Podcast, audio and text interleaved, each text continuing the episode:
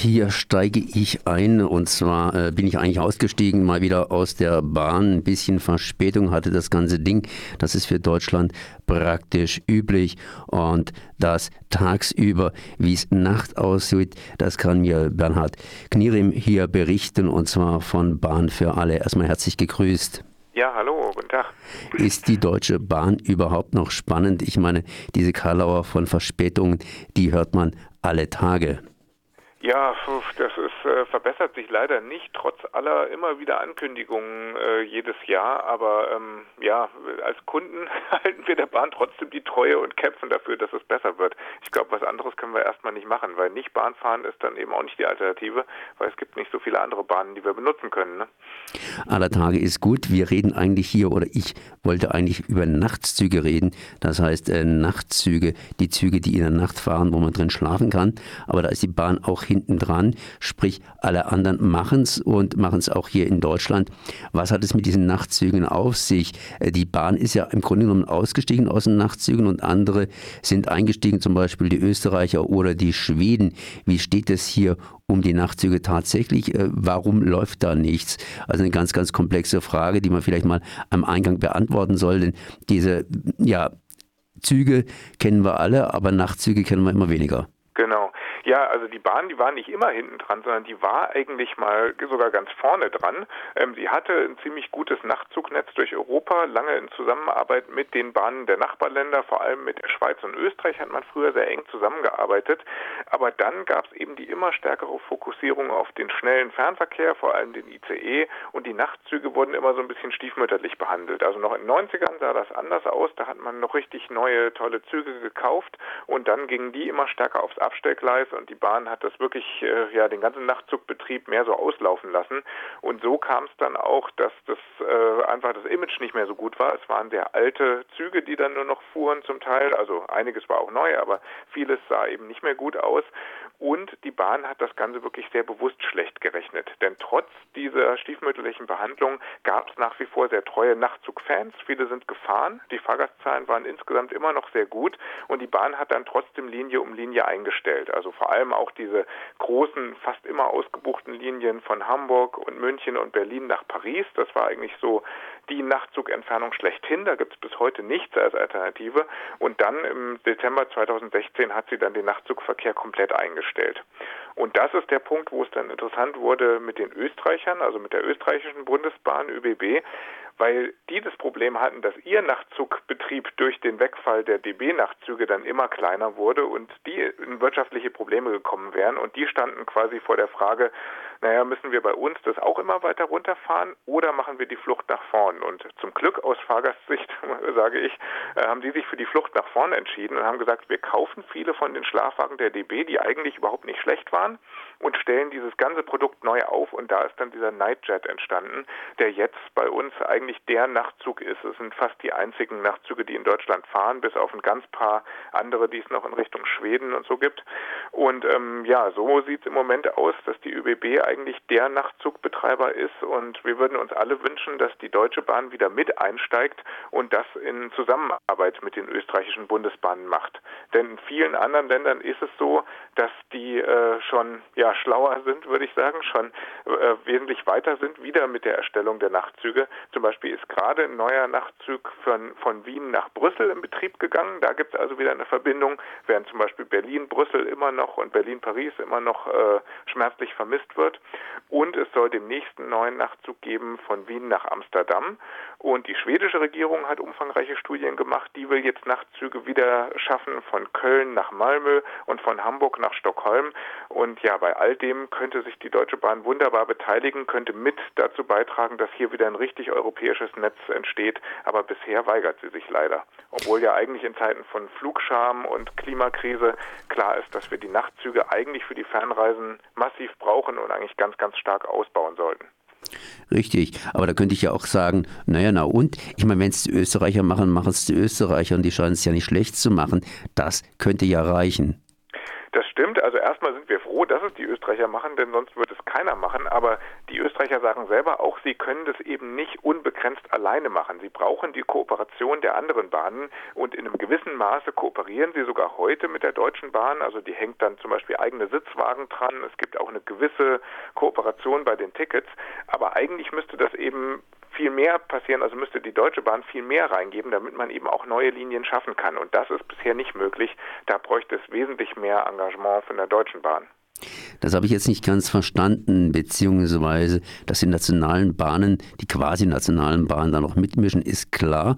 Aber wir haben ja sowas ähnliches oder sind im Aufbauen von einem europäischen Bahnsystem äh, mit Wettbewerb, alle gegen alle, beziehungsweise irgendwie auch halbwegs zusammen. Und da könnte ja jemand hingehen und könnte sagen, okay, wir benutzen einfach die deutschen Schienen für unsere privaten Bahnen. Da gibt es ja auch einige Privatanbieter hier und machen das mit dem Nachtverkehr. Warum sind tatsächlich die Kooperation mit der DB tatsächlich notwendig? Rein formell jemand machen, genau wie Sie sagen. Das ist diese ganze Idee von diesem Wettbewerb in der EU. Aber tatsächlich muss man sagen, dieser Wettbewerb funktioniert nicht. Das gibt es. Es gibt eben keine wirklich nennenswerten grenzüberschreitenden Verkehre, die und geschweige denn so ein richtig europäisches Netz, was auf dem Wege entsteht.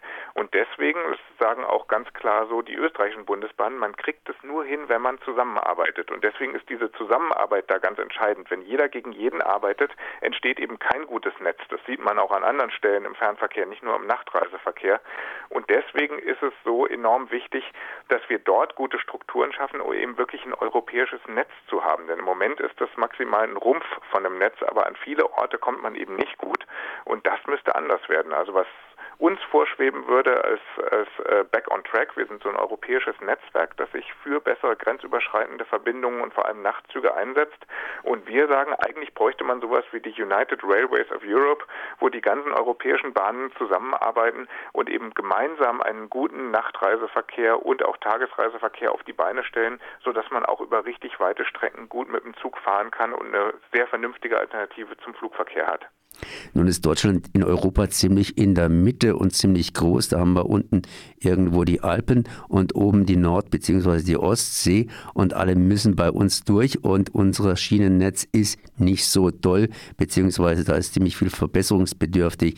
Wir haben den Tagesverkehr und den Nachtverkehr und im Nachtverkehr haben wir die Nachtzüge eventuell und den Güterverkehr im Gegensatz zu den Franzosen. Das heißt, da muss ziemlich viel gemacht werden. Gab es denn da auch ein Problem, dass der praktisch Personennachtverkehr, sprich der Nachtzug, in Kollision geraten ist mit dem Güterverkehr? Oder warum hat die Bahn das begründet, dass sie hier zurückgegangen ist mit den Nachtzügen?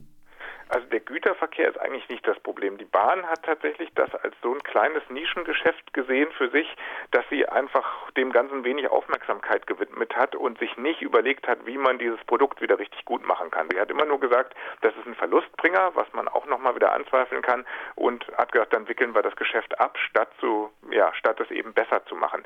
Diese Konkurrenz zum Güterverkehr ist eigentlich sehr, sehr gering, weil Nachtzüge sind keine Hochgeschwindigkeitszüge, zumindest bisher, könnte man auch drüber nachdenken denken, aber bisher fahren die eigentlich vom Tempo relativ gut mit den Güterzügen mit. Deswegen sind da eigentlich keine so großen Kollisionen, was die Kapazitäten angeht. Und deswegen gibt es durchaus gute Möglichkeiten, die Nachtzüge äh, auch über Nacht fahren zu lassen. Und über die andere Möglichkeit, ob man eben auch die Hochgeschwindigkeitsstrecken vielleicht mitnutzen würde und damit dann nochmal längere Strecken über Nacht zurücklegen könnte. Also da könnte man über Strecken bis 1500, 1800 Kilometer nachdenken.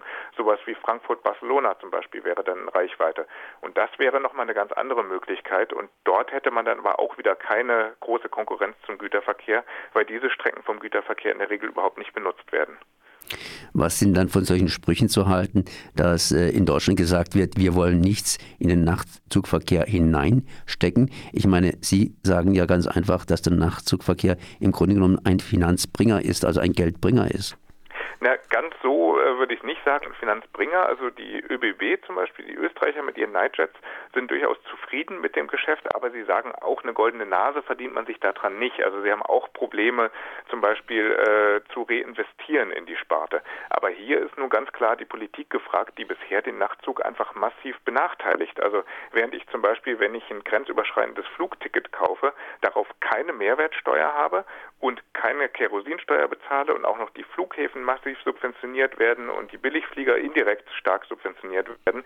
Äh, währenddessen zahle ich bei dem Nachtzugticket eben die äh, ja, jetzt auch reduzierte Mehrwertsteuer, aber immer noch 7% Mehrwertsteuer und ich zahle volle Energiesteuer, EEG-Umlage, es werden Trassengebühren fällig. Also hier könnte der Staat wahnsinnig viel daran steuern, dass die Nachtzüge eben auch preislich attraktiver werden und umgekehrt müsste man den Flugverkehr preislich unattraktiver machen, weil eben jeder weiß, dass er sehr, sehr schädlich ist, vor allem fürs Klima.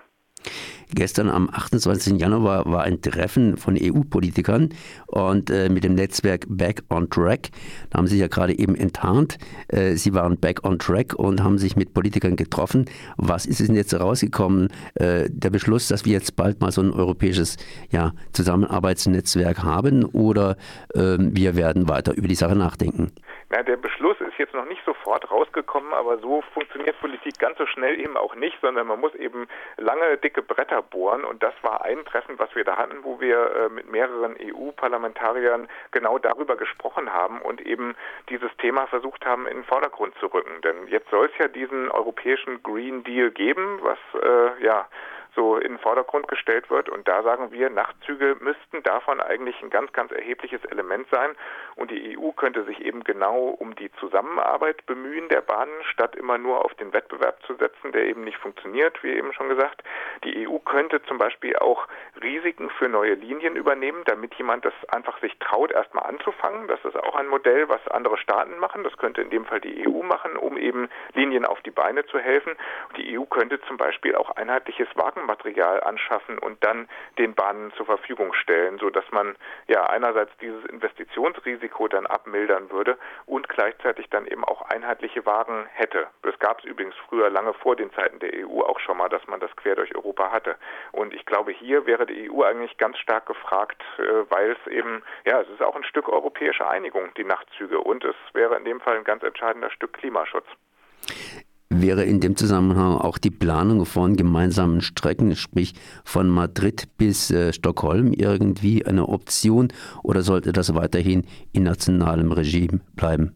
Nee, das unbedingt gemeinsam gedacht werden, denn diese großen internationalen Verbindungen machen nur Sinn, wenn sie gemeinsam und als Netzwerk gedacht sind. Also man sollte eben auch Reisen, die über zwei Nächte gehen oder über eine Nacht und einen Tag dabei mitdenken, dass die gut miteinander verknüpft sind. Denn wenn wir wirklich auf wesentlich mehr Flugverkehr verzichten wollen, dann äh, ja, müssen wir wesentlich mehr Reisen auf die Bahn kriegen. Und das kann nicht funktionieren, wenn jeder nur national denkt, sondern das muss absolut international gedacht werden. Dann danke ich an dieser Stelle mal Bernhard Knierim von Bahn für alle und Back on Track und äh, für diese Informationen und natürlich auch an Wien, dass sie für uns die Arbeit in der Nacht übernimmt. Merci. Ja, danke.